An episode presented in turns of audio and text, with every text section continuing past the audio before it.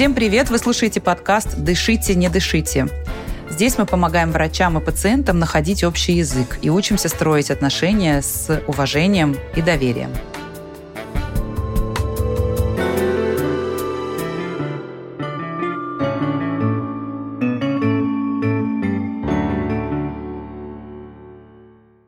Меня зовут Анна Сонькина-Дорман. Я врач-педиатр и врач паллиативной помощи, а также создатель медицинской школы сообщения, в которой мы занимаемся тем, что помогаем врачам совершенствовать коммуникативные навыки, навыки процесса общения с пациентами.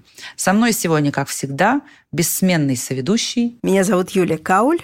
Я соведущая этого подкаста и симулированный пациент. А это значит, я здесь для того, чтобы помочь врачам на практике поработать с этими приемами и техниками. Тема сегодняшнего эпизода – внимательное слушание и как оно помогает выстраивать отношения с людьми, даже в том числе с людьми, которые как-то лично неприятны или несимпатичны.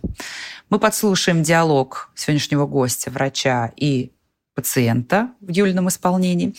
Рассмотрим под большим увеличением, буквально такие под лупой, проанализируем микродействия, микронавыки, чтобы посмотреть, обсудить, что в таких разговорах можно делать по-другому, чтобы врач и пациенты лучше друг друга поняли. Ох, я не привыкла плевать на свое здоровье. Это не лечение. Я не, никогда не соглашусь, слава богу, э, не было нужды.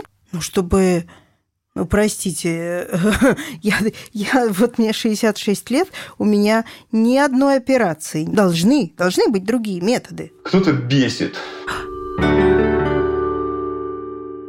Совсем скоро вы узнаете, что это были за фрагменты, а пока хочу познакомить вас для начала с нашим гостем. Меня зовут Николай Карпинский, я кистевой хирург из э, Санкт-Петербурга.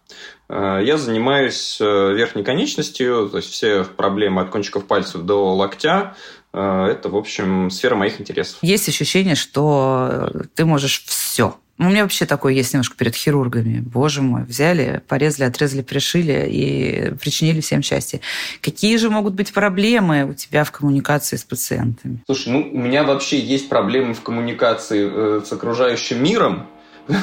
Она заключается в том, что я подумал, и это должно быть мгновенно имплементировано всем окружающим в голову, непосредственно в том виде, в котором я подумал. Ага. Вот, о том, что как бы нужно пройти некоторый путь э, для такой передачи э, информации, причем именно с моим восприятием, э, это каждый раз меня немного удивляет. Но я как бы расту над собой и удивляюсь со временем все меньше и меньше. Да, и э, как бы проблема есть э, такая, что мы как бы стараемся быть объективны и ну, как-то не, не принимать э, какие-либо там личные особенности там, пациента или, или окружения, или вообще ситуации, и ну, как бы просто спокойно делать свою работу. Но как бы ничто человеческое не чуждо, и иногда бывает так, что кто-то бесит. И, и, и вот если ты, ты сталкиваешься с тем, что тебе, в принципе, надо помочь человеку, и ты готов э, с удовольствием это сделать, но надо прям вот иногда постараться больше, чем обычно. Ну и э, другой момент в том, что это коммуникативно именно как-то постараться подтвердить свою экспертность в данном вопросе. То есть э, для человека ты просто как бы один из тех э, докторов, которые ты, которых он посещает, и который, ну, наверное, он должен, кто-то из них ему помочь. А э, судя по рассказу пациента, который к тебе приходит, ты, тебе кажется, что что же, что же с вами вообще делали? Ну, мой хороший, ну как, как это вообще могло с вами произойти в 21 веке? Ну, как хорошо, что мы наконец-то встретились, и я могу вам помочь. Но эта ситуация-то, она совершенно не очевидна для пациента, который к тебе пришел. Задача стоит подтвердить каким-то образом свою позицию, как-то да. вот сделать для пациента экспертной именно той, которой он будет доверять. А проблема да. в том, что иногда люди, ну ты сказал, бесят. В общем, бесят, не нравятся, не симпатичные. Ну, какая-то эмоциональная окраска Эмоционально, потому что ничто человеческое не чуждо. Значит, особенность нашего предмета, нашей дисциплины в том, что я не психотерапевт. А значит, как бы что делать с отношением или с вот этим нашим внутренним самоощущением в каких-то ситуациях, э, я сама не знаю, что делать. А знаю, что делать с точки зрения процесса, что делать там коммуникативно. Нарисуй нам конкретный прям кейс, пациент, к по возможности, потому что у нас Юля.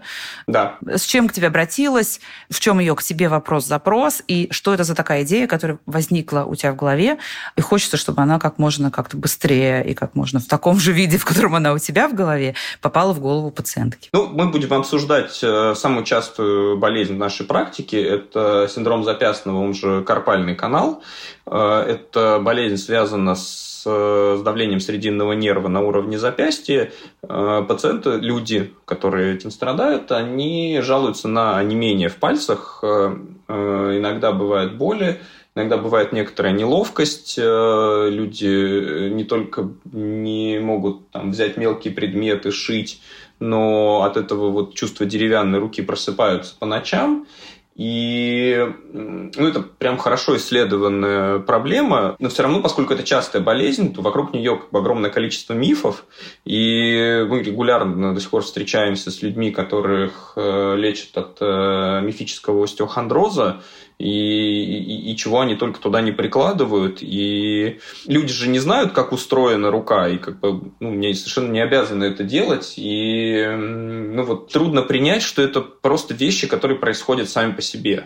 Угу. Что, что нету это... этого какой-то да. причины, на которую ты можешь да. списать, какой-то конкретной да. травмы или там чего-то, да. да?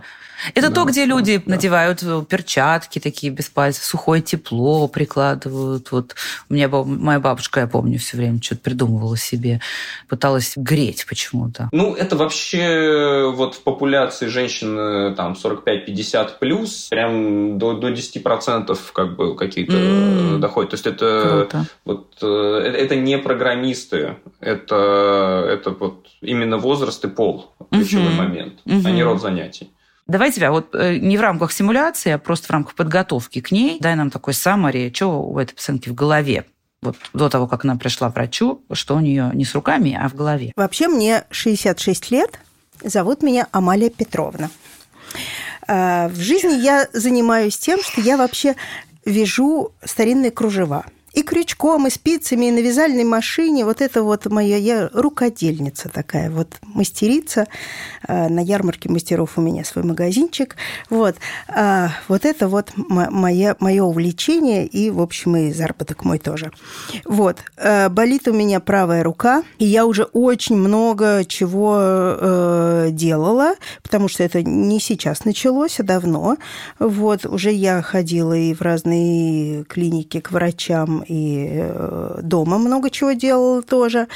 В принципе, меня что пугает? Мне сказали, что, может быть, вот это вот болит-то в руке, в запястье болит, в кисти, а вообще это может быть показателем сердечных каких-то заболеваний или каких-то проблем именно в позвоночнике. Вот, а сюда вот доходит. Просто нужен такой вот мне специалист не, не узкий, потому что кардиолог, несмотря на мою э, аритмию, мне э, как бы посмеялся в лицо, когда я ему, значит, высказала свои соображения насчет этой связи.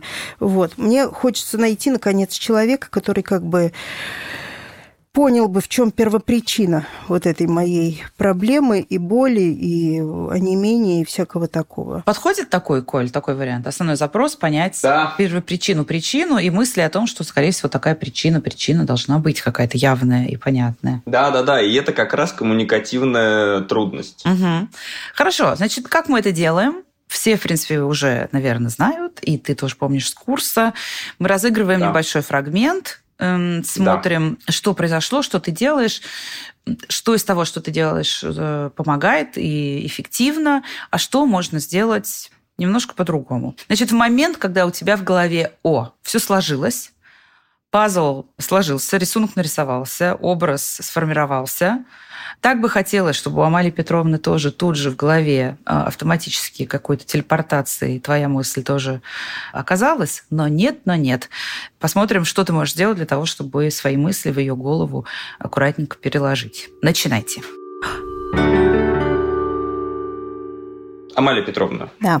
Вот вы рассказали, я посмотрел ваше исследование, электронейромиографию, которую вы уже сделали заранее. Угу. И, вы знаете, все, что вы рассказываете, как выглядят ваши исследования и вот данные осмотра, которые я сейчас провел, говорят о том, что ваши жалобы связаны с такой, в общем-то, типичной проблемой, которая называется синдром запястного канала это сдавление срединного нерва на уровне запястья. Вы что-нибудь э, знаете об этом? Ну, вот в, те, в тех клиниках, в которых я уже обращалась, мне вот примерно так и говорили, да. Давайте еще разочек э, пройдемся. Что вы успели сделать? Э, у вас не первый год уже подобные жалобы? Ох, я, знаете, я не привыкла плевать на свое здоровье, поэтому я э, как бы э, с разных сторон решила эту проблему решать. Вот. И дома я, конечно, делаю э, разные процедуры, зарядку. Я такую гимнастику нашла, э, я делаю mm-hmm. это. Э, но это так. Вот. Э, я делаю, конечно, компрессы, это вообще прекрасное средство. Вот димексид. Это мне mm-hmm. мои соседи. Mm-hmm. Он, он вообще бывший спортсмен. Этот Геннадий Юрьевич, ага. он мне дал. И вот это я знаю, что в мире спорта такое популярное. Вот. Ну, конечно, начиналось э, все с Вольтарена, Финалгона, но я не, не хочу долго на этом, э, так сказать, оставаться. Mm-hmm. На Вольтаре и Рейне вещь такая.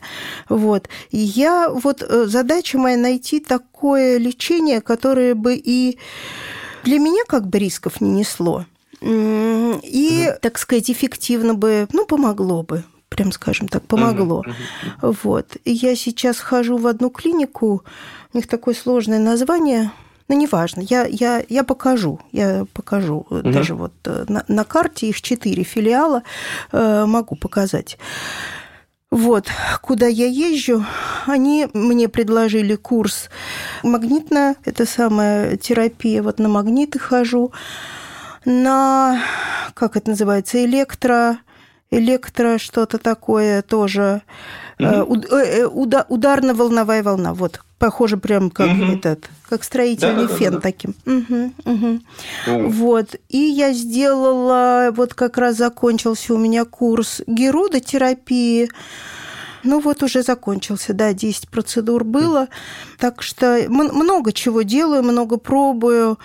А, вот. Еще, э, еще мне предлагают там дальше пойти уже к такому рефлексотерапии, да, который иголки ставят, это рефлекса. Ну, бывает Наверное, такое, рефлекс. да, да. Наверное, да, да, да, да, да. Вот. И вот, вот я, э, наверное, к нему тоже уже запишусь. И как-то вы какой-то результат вы можете оценить? Что пока я так понял, что компрессы лучше всего вы ощущаете, что они как-то меняют вашу жизнь? Нет, конечно, помогает, но не настолько, чтобы я сказала, что, что у меня не болит наверное, все-таки вот мой род деятельности уже привел меня к такому состоянию, что по-прежнему ищу, ищу какие-то средства эффективные, угу, при угу. этом как бы такие экологичные для себя. Ну, э, смотрите, я вам могу сказать, что для запястного канала есть э, три э, основных способа лечения, которые вот действительно меняют вашу жизнь. Они все имеют свои плюсы и минусы, и мы можем по очереди их обсудить, как доказательная медицина говорит о том, что это действительно работает. С удовольствием, давайте обсудим, конечно. Да? Угу. Буду благодарна. Смотрите, да, сам самый, как вы говорите, экологичный способ э, лечения – это фиксация запястья в прямом положении. То есть нам нужно сделать э, ортез, э, из, это из пластика фиксатор, который вы надеваете на руку. И если вы спите с рукой, которая находится в прямом положении, то она будет с меньшей вероятностью вас будить по ночам, и работоспособность ваша на следующий день улучшится, если вы будете его спать. Плюсы такого лечения в том, что оно не имеет э, каких-либо побочных эффектов, ну, а минус в том, что оно работает только пока вы его используете. То есть это каждую ночь нужно надевать э, что-то на руку. А, и это хорошо работает на начальных стадиях, но если уже сильное сдавление срединного нерва, что, в общем-то, похоже на ваш случай, то полноценный эффект от этого лечения вы можете не ощутить. Ну, в том-то и дело, да. Да, это, это все-таки не лечение, это средство облегчить как-то э, боль, но э, мне не кажется, что это лечением можно назвать. А, тогда мы можем перейти к следующему варианту, который вот э, тоже может рассматриваться, ну так, скажем, по возрастающей. Да? А, следующий вариант – это инъекция противовоспалительных препаратов непосредственно в запястный канал, то есть в зону сдавления срединного нерва на входе в кисть. Инъекции, простите, чего? А, это смесь местного анестетика и э, гормонального противовоспалительного препарата. Так, а третий вариант? Третий вариант, э, и ну, это, в общем-то, наиболее, так скажем, патогенетически обоснованный способ лечения, это хирургическое освобождение нерва. То есть рассечение ладонной связки, которое оказывает давление на срединный нерв, э, который, ну, в результате чего происходят вот те симптомы, на которые вы жалуетесь. Иными словами, вы предлагаете операцию? Да, угу. все верно. Угу. И мы можем здесь остановиться, на самом деле. Начинаем анализ самоанализа твоего. Как твои ощущения? Слушай, ну вот это прям как бы очень похоже на типичную ситуацию, как бы, с которой я каждый день сталкиваюсь на приеме. И ну, в общем-то, я себе нравлюсь, ага. как обычно. Ну, в большинстве случаев, да, то есть... Э, я молодец. А, да, да, я как бы, ну, может быть, я чувствую, что она все-таки еще как бы закрыта и меня боится, и как-то ее голос стихает угу. по мере угу. э, нашей беседы. Э, но я как бы судорожно, пока она рассказывает, думаю, что же нам Анна рассказывала и как я могу э, сделать ее как бы так более вовлеченной в разговор и беседу, но, но пока не придумал. Вот что же ты скажешь? О, то есть задача, э, задача ты ставил перед собой вовлечь ее, больше вовлечь в беседу, в диалог, а ощущение, что немножко у нее более пассивная и тихая какая-то становится роль, то есть участие ее какое-то такое. Ну да. Не так, да. как хотелось бы, да? Да. У нас бывало уже в прошлых выпусках, мы получали обратную связь, что люди не всегда согласны с тем, что есть проблемы. Говорят, вроде как и так все хорошо. Поэтому давайте все-таки обратимся к Амали Петровне за обратной связью, чтобы это почетче как-то нам всем было понятно.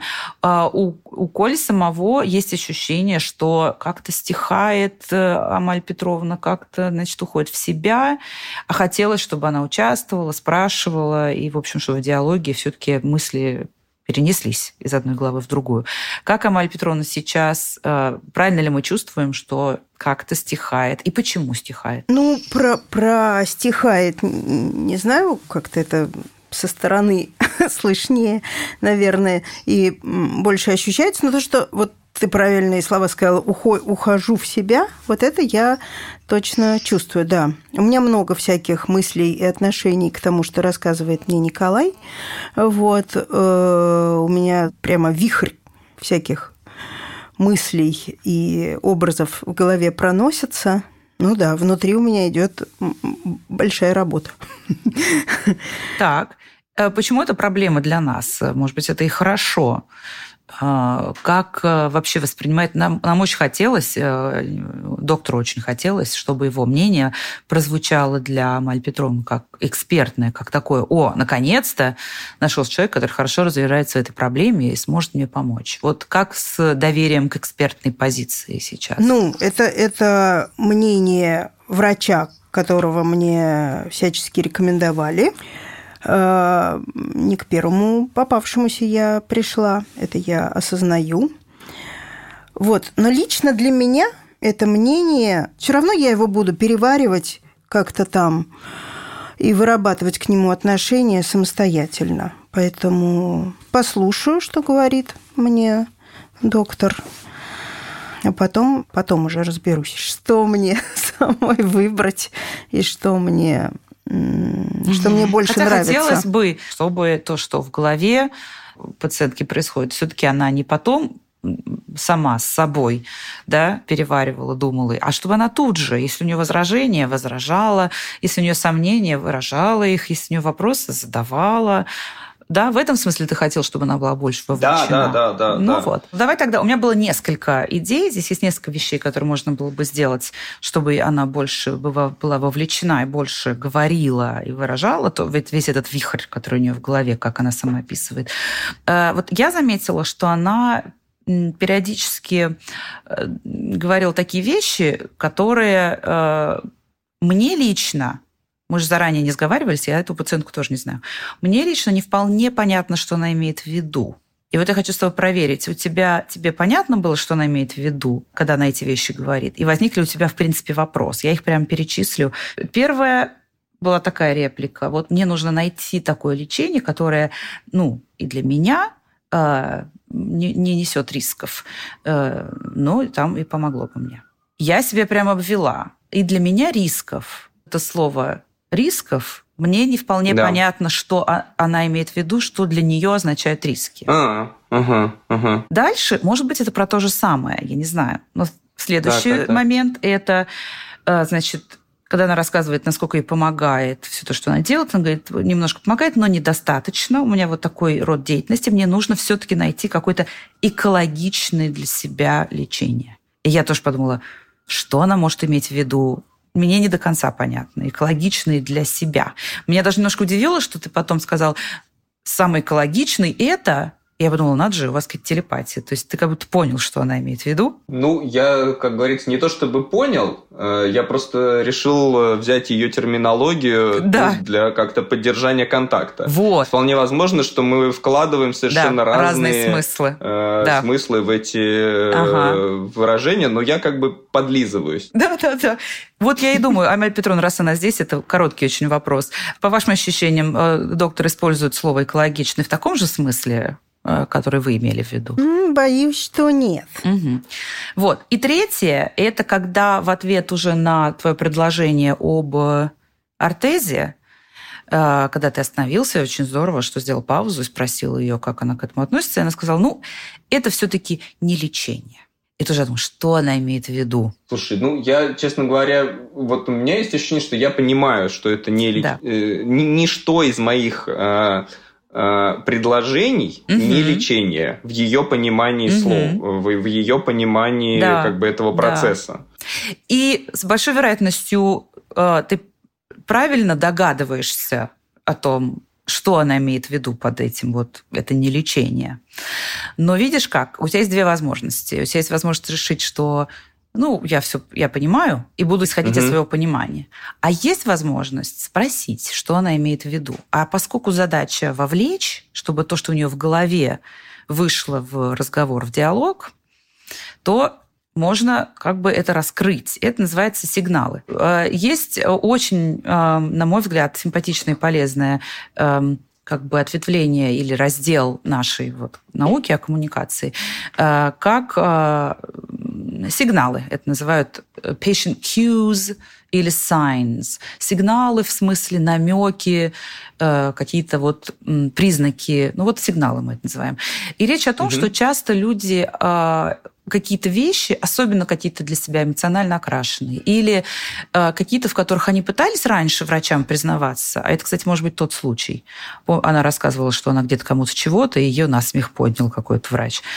Э, то есть что-то, да, что-то, в чем человек по какой угодно причине как бы не готов сразу открытым текстом заявить, да, что-то такое, только вот намеками такими. Мне вот как-то вот экологично. Почему она не говорит открытым текстом, что она имеет в виду? Вот масса есть для этого причин, пусть психологи отвечают на этот вопрос. Наше дело работать с феноменологией, с тем, что есть. И вот исследования показывают, что очень часто люди свои какие-то мысли, тревоги, ожидания или даже важную медицинскую информацию, но которая для них как-то эмоционально окрашена или, ну да, как-то как угодно эмоционально окрашена, будут выдавать нам вот в виде сигналов. Ну, какой-нибудь пример взять другой, чтобы ярко это было. Там, допустим, вот доктор, у меня так э, сильно болел сердце ночью. Я очень испугалась, ведь, знаете, вот с моей семейной историей мало ли что. Нет, чтобы открытым текстом сказать. У меня отец умер от инфаркта ровно в моем возрасте. Поэтому вот я боюсь, что у меня тоже будет инфаркт. Нет, вот как-то так просто, вот моя семейная ситуация. Дальше исследования показывают тоже интересные всякие вещи. Первое, э, что важно знать, это что исследования показывают, что врачи часто эти сигналы просто не замечают. Если, да, если показать врачу э, видеозапись или хотя бы аудио его же собственной консультации и попросить, вот попробуйте внимательнее послушать, понаблюдать, заметите ли вы что-то, что пациент упомянул вскользь, чего вы в реальной консультации не заметили. И такого бывает довольно... Вот исследования показывают, что врачи действительно... Ой, надо же, вот она мне там 10 раз за время консультации сказала там, про свои какие-нибудь, ну, что-то такое намекала, а я даже не замечал. Они, кстати, еще невербальные бывают сигналы, да, там, невербальные, что-то такое, связанное с мимикой, движением руками, позой. В общем, так наш мозг за годы э, обучения и практики настроился фильтровать, видимо, важное от неважного, угу. что мы, в общем, выкидываем эти сигналы вместе с тем, угу. что как бы неважно. Это же не какая-то клинически значимая информация, это какие-то туманные намеки, и наш мозг их просто выкидывает. То есть мы можем их не замечать. Это раз. Второе, что показывает исследование, что даже когда врачи замечают сигналы, то есть, если они при просмотре видео говорят, да, да, это я, я слышу. Как ты сейчас мне говоришь? Да, я помню, как она сказала, что это не лечение. Да, я заметил, что она сказала экологично, не только заметил, но и использовал это слово. Да?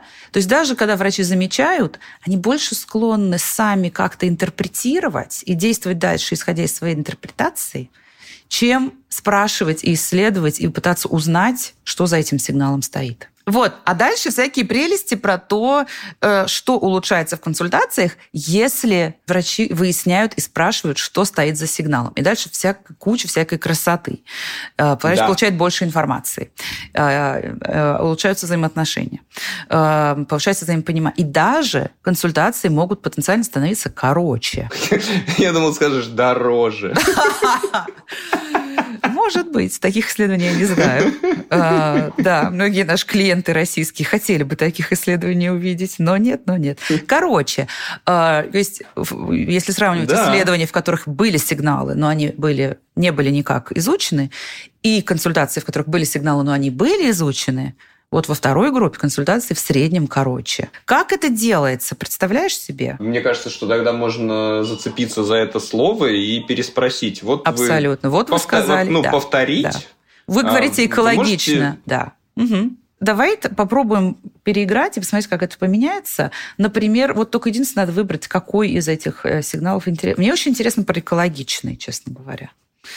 Это такое специфическое слово, в котором мало ли что она там имеет в виду. Эм, можем э, переиграть, Амаль Петровна, с момента, когда вы говорите о том, что с вашим родом деятельности все-таки нужно найти какое-то средство, и какое-то вы ищете экологичное для себя. Но все-таки, э, понимаете, я с моим родом деятельности э, все-таки нуждаюсь в таком, в таком лечении, вот я его и ищу, которое было бы как-то экологично для меня, понимаете, да, и, э, и конечно, эффективным. А, Мария Петровна, вот эффективным понимаю, а экологичный, наверное, я попрошу вас как-то раскрыть, подробнее рассказать. Экологичные? Ну, экологично это значит без э, какого-то вреда, рисков э, для меня самой, чтобы я ну, во-первых, чтобы я все-таки действительно могла бы, могла бы продолжать свою профессиональную деятельность, чтобы это э, не повлекло бы никакой там, да, не заставило бы меня отказываться от этого, э, вот, задействовать руку мне как бы, принципиально важно по-прежнему. Потом э, ну, чтобы, ну, простите, я, я, вот мне 66 лет, у меня ни одной операции не было, я ни разу не лежала в больнице, у меня знаете, я до 60 лет зубы э, у меня э, ни одной пломбы не было я, я не, не хотел бы как бы подвергать себя, при том, что я чувствую, что ресурс такой у меня, организм очень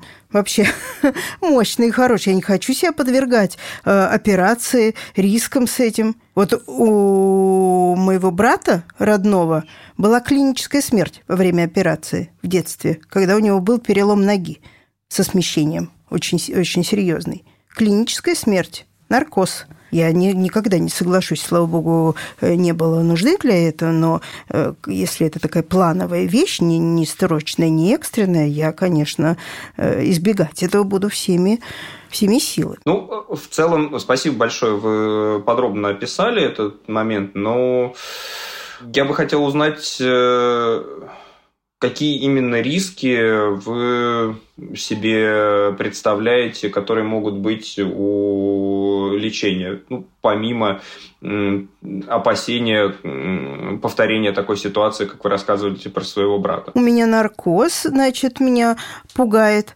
Э, потом, э, это, это же будет, значит, э, шов на руке. Угу. Это его еще, я уж не говорю о том, что операции, ну, не, не, на, не примите это на свой счет, но операции бывают и неудачные. Это значит вообще калечащая может быть история такая. Вот. А шов и шрам, и вот это все, э, это правая рука.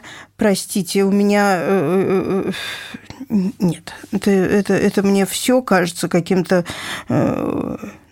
то есть, если это последнее средство, если у меня, не знаю, э, рука ухудшается, и, и, и вот э, или, или или такое вот, или это значит, э, я останусь без руки. Я могу тогда только допустить мысль об этом. Сейчас, мне кажется, не такая все-таки ситуация, есть какие-то и должны, должны быть другие методы. Отлично, спасибо большое, что вы так подробно об этом рассказали. И здесь мне кажется, что нам стоит обсудить э, более детально э, те варианты, которые существуют и работают для синдрома запястного канала. Э, я думаю, что вам станет более понятна э, как бы, логика событий и я в своей практике слышал от э, людей, которые приходят и говорят, ну вот, мол, операция 50 на 50, либо получится, либо нет. Но вы знаете, вот, ну, как бы реальная статистика, она никогда не делится ровно пополам на черное и белое. Синдром запястного канала – это прям частая болезнь. Мы, как медицинское сообщество, э, довольно уверенно можем прогнозировать э, и результаты, и мы можем детально описать те э, риски и преимущества, которые вы получаете в результате там, наших медицинских действий. И э, я считаю, что нам нужно как бы более подробно обсудить э, наши возможности. Это не аппендицит, это не какая-то там экстренная ситуация, да, которую да. нам нужно решать прямо именно, сейчас. Именно. Поэтому мне да. хотелось бы осознанно подойти к выбору. Вот. Да. И, как правило, для таких ситуаций мы начинаем с э, тестовой э, инъекции в запястный канал с лекарственным препаратом. Прямо в нерв кольца? Здесь очень важный момент э, в том, что нужно ввести лекарство рядом с нервом и обязательно не попасть в него. Это болезненная вещь? Я не могу вам соврать, уколы – это больно. Вам же делали когда-нибудь уколы, несмотря на ваше хорошее здоровье? Нет, мне делали уколы, я слышала, подруги мои в колени себе там тоже ходили на процедуры, когда угу, колени угу. начинают болеть. Но да, это все больно. То, ну, ну, да. И что, это один укол? Один пробный укол? Это один укол, э, который э, дает вам облегчение в течение нескольких дней, ну, то есть развивается эффект, и симптомы уходят на 4-6 месяцев. От одного укола? От одного укола, да. Полгода рука не болит? Рука не болит, и пальцы чувствуют себя лучше. И даже если я вот так поднимаю руки наверх, это тоже вот у меня вот все эти симптомы не, не... Вот прямо помогает с одного укола? Да, действительно, мы не делаем серию этих инъекций, все, что вы рассказывали, и те исследования, которые вы показываете, указывают на то, что это действительно синдром запястного канала. И для а, вот такой местной инъекции мы можем уверенно утверждать, что это работает. Это длится в течение месяцев в среднем 4-6.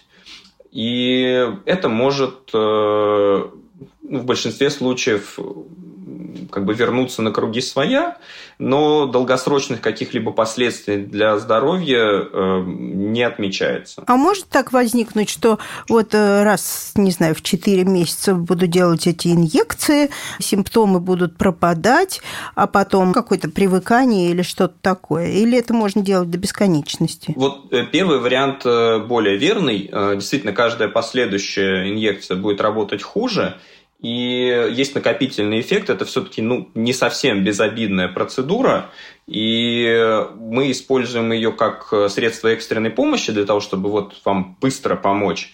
И это очень хороший тест. То есть это самый уверенный прогностический признак того, что хирургия вам поможет. Не поняла. Смотрите, вы мне довольно долго рассказывали про то, что вы боитесь операции. То есть вы знаете, что от данной проблемы Э, предложено хирургическое лечение. Да, да, да. да? И для того, чтобы подойти к э, предоперационному планированию и да, как-то начать об этом задумываться, э, нужно иметь максимальную уверенность в том, что это действительно та самая болезнь, и именно вот эта операция вам достоверно поможет. А, потому что если так вот прямо на берегу, то это может как бы говорить о разных каких-то, да, не только вот этот вот туннельный, но и ну, я поняла, поняла. Угу. Для каждой э, болезни, ну, в целом медицина так устроена, что да, мы собираем э, разные факты, собираем их в общую картину, так, чтобы это вот ну, максимально укладывалось э, в пазл,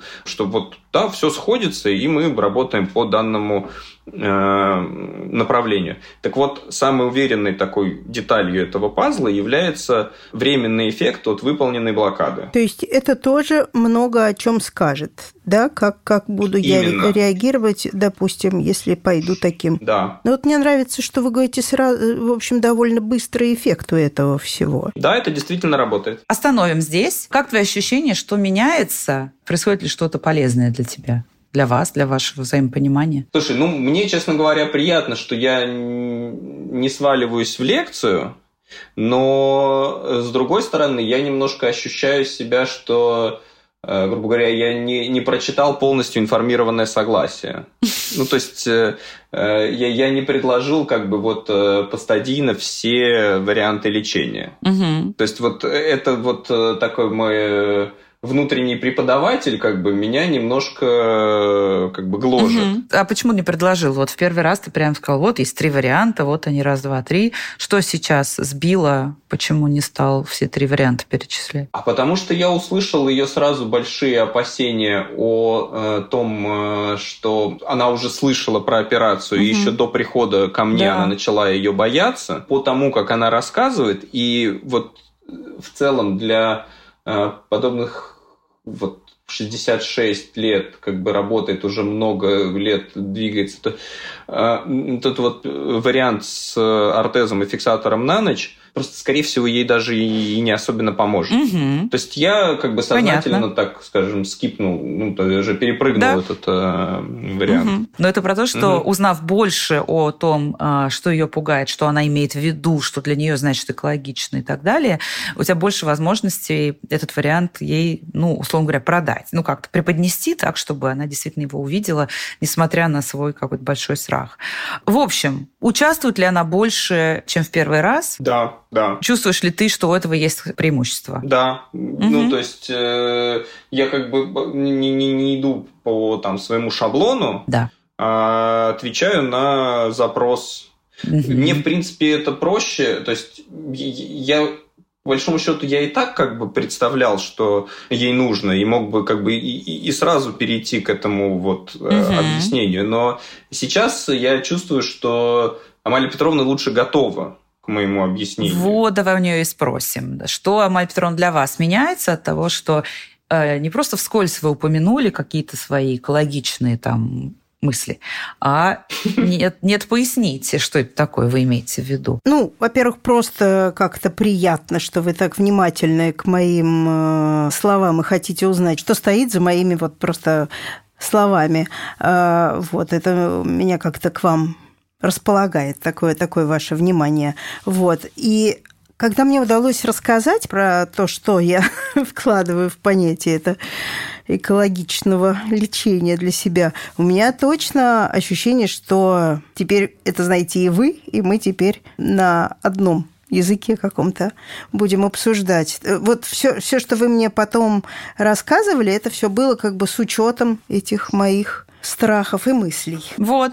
С точки зрения задач, это про то, что выяснить больше про айсы, про мысли, тревоги, ожидания, помогает нам э, сделать консультацию более такой индивидуально направленной и более эффективной поэтому.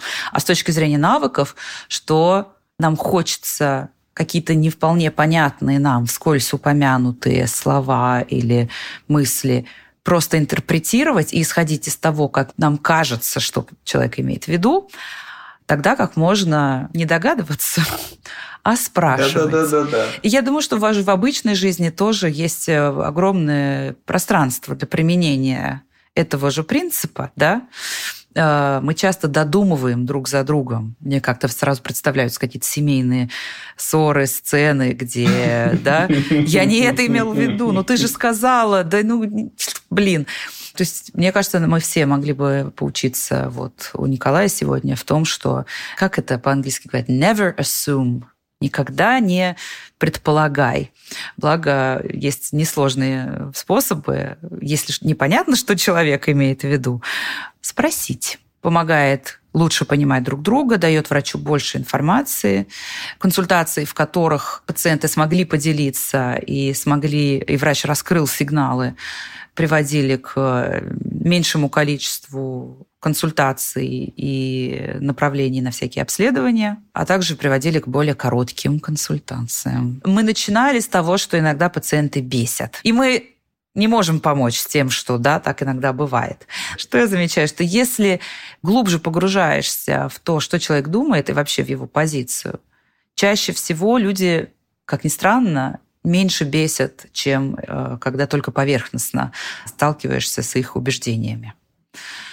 Я это заметила, да. в, когда у меня было много командировок, и я часто ездила в такси в разных городах э, нашего Отечества. А, и таксисты люди такие, они любят говорить и разговаривать. И на первый взгляд они тебе говорят несколько каких-то вещей. Ты думаешь, о, боже мой, о, еще один там, не знаю. А поскольку поездки часто дальние из аэропорта, то дальше как бы тема раскручивается, и человек начинает пояснять, почему там он так относится к властям страны, а так относится к властям города своего, да, почему он вот так относится, я не знаю, к Соединенным Штатам или к Европе. А, то, что на первый э, взгляд показалось чем-то, ну, для меня безумным и раздражающим меня, по мере развития и погружения всегда находилось какое-то ну, понятно. Ну, как бы становится понятнее, почему именно этот человек именно так думает. Появляется больше контекста, как здесь. Да, не просто «я боюсь операции», а, извините, у моего брата была клиническая смерть. Это, угу. да, это как-то вот понятнее уже не просто очередная боящаяся операции, а у нее какие-то есть для этого причины. И оказывается, что у людей всегда есть причины для того, чтобы а, думать так, как они думают, и действовать так, как они действуют. И, конечно, не всегда эти причины окажутся нам симпатичные, а, не всегда мы будем согласны с этими причинами. Но если мы понимаем, то чаще всего, мне кажется, нам легче принять разных людей. Вот, на такой вот глубокомысленной ноте. Ух! Ух! Да. Ух. Невозможно. Назовем этот э, э, выпуск э, «Поясни за сигнал». «Поясни за сигнал», да, точно.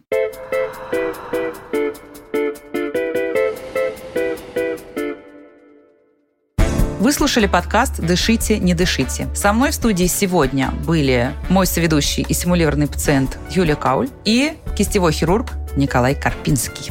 Над сегодняшним выпуском работали редактор Дарья Чучалова, звукорежиссер Михаил Васильев и шоураннер Альберт Ольховиков.